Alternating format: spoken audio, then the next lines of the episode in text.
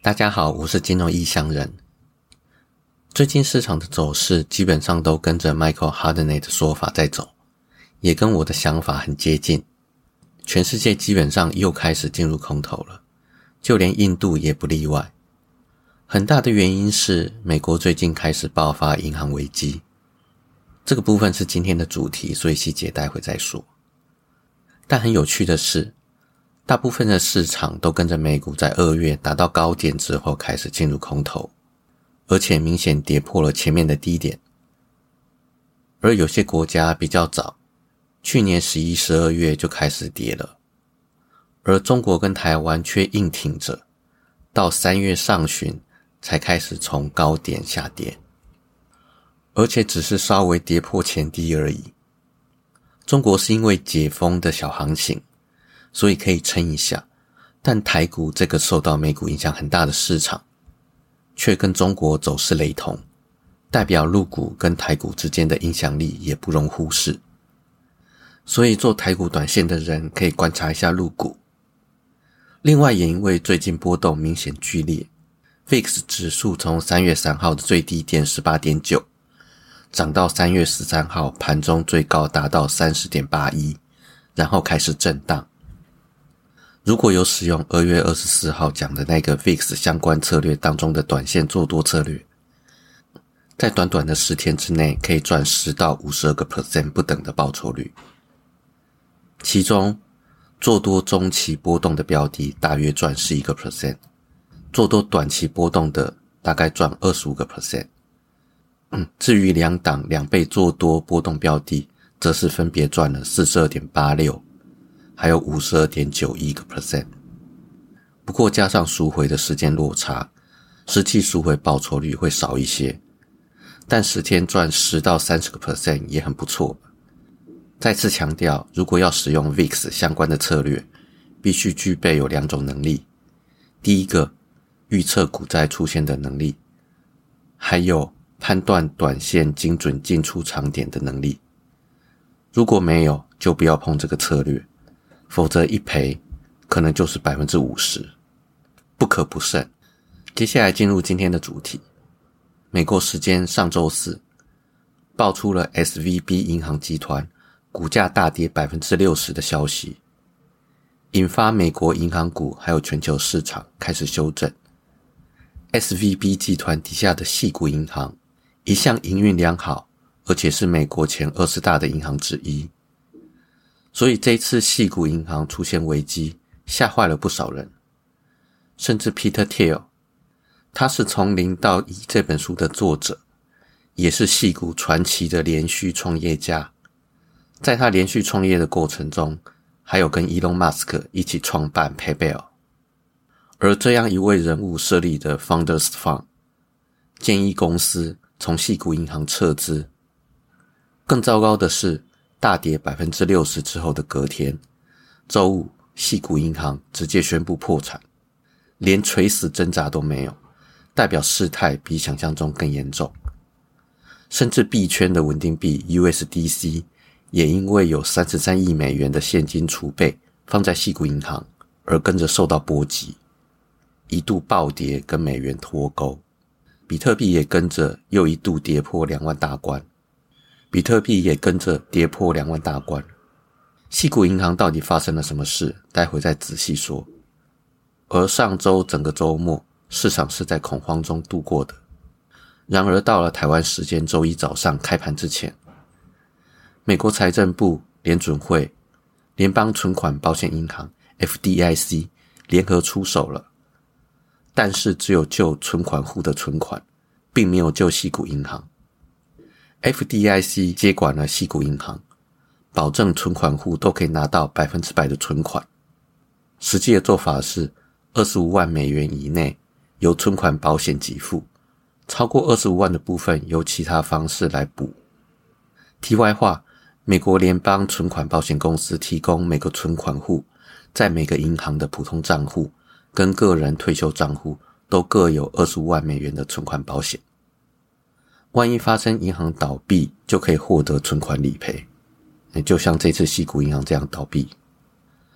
而台湾的中央存款保险是提供每个存款户在每个银行的储蓄账户有三百万新台币的保障，原本保额是一百万，从二零零八年金融风暴期间拉高到三百万之后，就维持到了现在。好了，回到主题，跟着颇有实力的细谷银行破产之后，周一更有实力而且受到美国西岸有钱人喜爱的美国第一共和银行暴跌百分之八十。虽然后来第一共和银行出现了反弹，但美国银行体系的破产风险已经开始蔓延到全世界。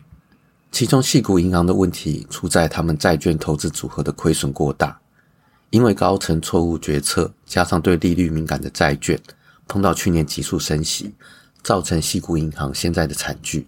而美国第一共和银行的问题在于资产的市场价值远低于账面价值，单单房地产抵押贷款这一项的落差就达到一百九十三亿美元，这个数字比美国第一共和银行的总股本一百七十多亿美元还要多。另外，这两家银行都有个共同问题，就是利率上升。造成他们主要获利来源的减缩，这个部分就是贷款跟存款利息之间的利差收缩了，而这也是目前升息环境下所有银行业面临的共同问题。我们可以回顾一下从去年到今年暴雷的顺序，你可以看到这一次引爆的轨迹。去年上半年币圈 Luna 币崩盘，开始了整个体系清洗的序幕，年中。加密货币避险基金三件资本破产，而去年下半年的危机从币圈的边陲开始延烧到流动中心。年底第二大的加密货币交易所 FTX 破产，而到了今年，危机则是从币圈开始延烧到实体金融机构。今年的加密货币友善实体银行 Silvergate 破产，接着。是上周的西谷银行破产。嗯，去年有说过通膨会慢慢引爆地雷，而现在已经开始烧到实体金融机构的流动中心银行体系。如果烧到那些更核心、更重要的银行，再加上其他产业前几名企业破产的话，就是去年年中我提过的等待重量级事件出现了。接下来就等着看崩盘吧。十五年前的二零零八金融风暴形成的原因是前一年二零零七年刺激房贷危机。如果今年二零二三年也出现金融风暴，那么原因就很有可能是币圈风暴吧。而加密货币原本要脱离旧有银行金融体系的想法，也在这一段时间几乎彻底破灭。不仅跟现实金融相互影响。而且美国也加大监管的力道，要完全脱离并独立于传统金融体系，可能要找医生 Hunt 来完成这个不可能的任务了。关于国际关系的部分，上周五有一个重量级的消息：中国和沙地阿拉伯还有伊朗在北京发表三国联合声明。声明的大意是，在中国的主动牵线之下。沙地阿拉伯跟伊朗宣布恢复友好邦交，并重新启动大使馆，互相派出大使。三国表示愿意尽一切的努力，加强国际地区和平与安全。这个消息有许多的含义，不仅代表中国在中东和原油市场的影响力和话语权大增，已经有了取代美国成为中东当地老大的趋势。也明显代表中东国家从对美国不满到向中国靠拢的外交趋势。更重要的是，你可以看到反美同盟的雏形慢慢出现。当反美同盟完全成立之后，就代表美中两个同盟的全世界对抗局面正式展开。这是第三次世界大战开打的前提条件之一。虽然美国透过俄乌战争，成功削减了反美同盟在欧洲的势力，也就是俄罗斯。但中国目前又增加了中国的盟友，一来一往，仍然朝着中国势力往上提高，而美国势力往下滑的趋势前进。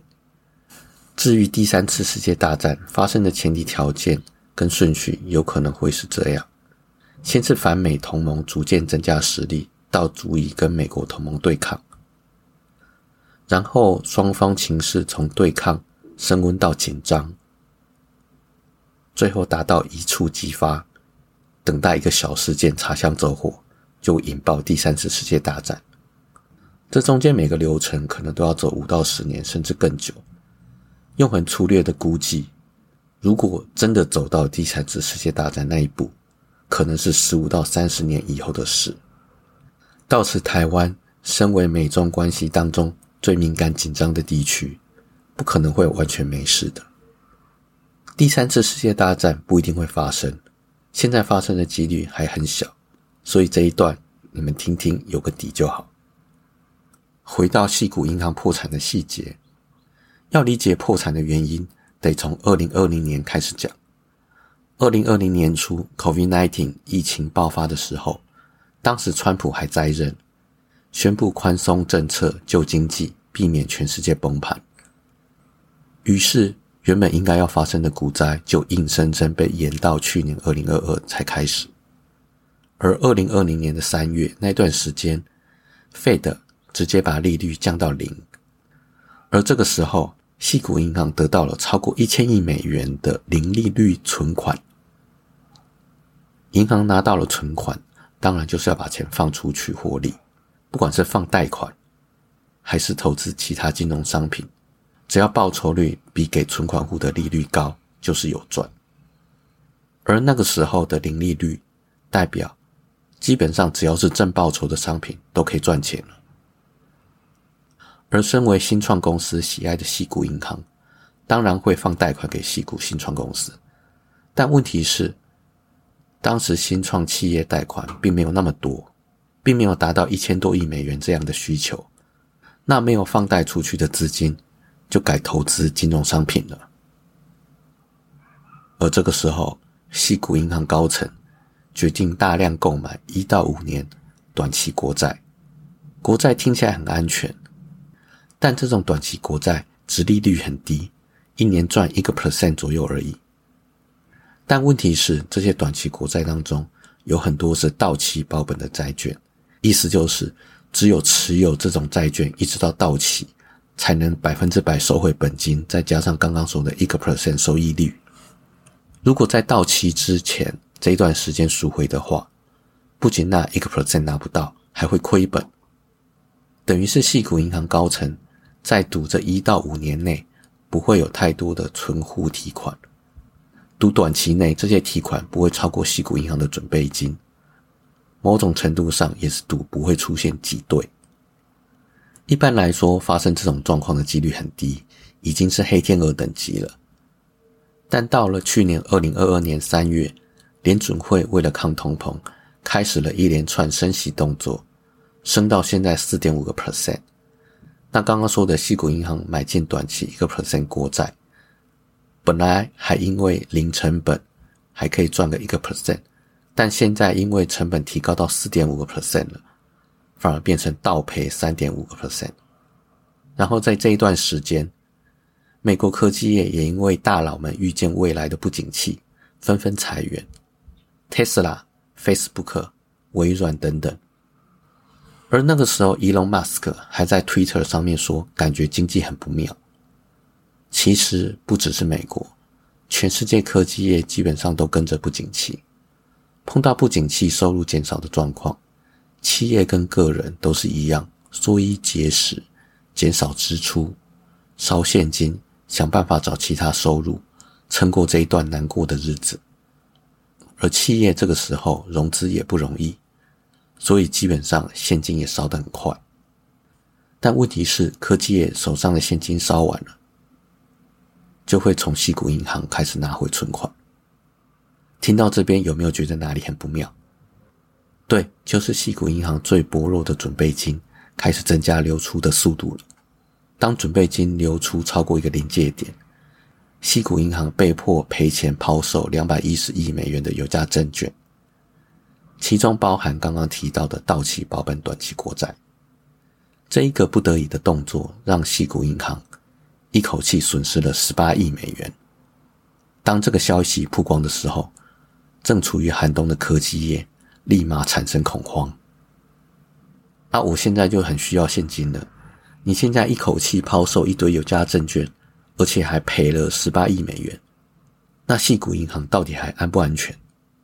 我还有一堆员工要养诶，所以一堆创业或基金等等的公司要求大量的资金提款还有转移，要把资金放到其他安全的地方去。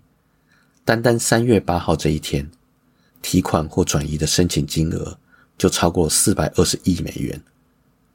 但细谷银行只有一百多亿美元可以用，这种挤兑的动作，等于把细谷银行判了死刑，而细谷银行居然完全不挣扎，直接宣布破产。现在要追溯细谷银行破产的原因，就是二零二零年细谷银行高层没有事先预见将来可能发生的不景气，而错误的把大量资金投资在到期保本的债券里。也没有事先预见联准会可能会玩这种云霄飞车式的升降息把戏，把利率在两三年内急杀到零，又急升息到四到五个 percent。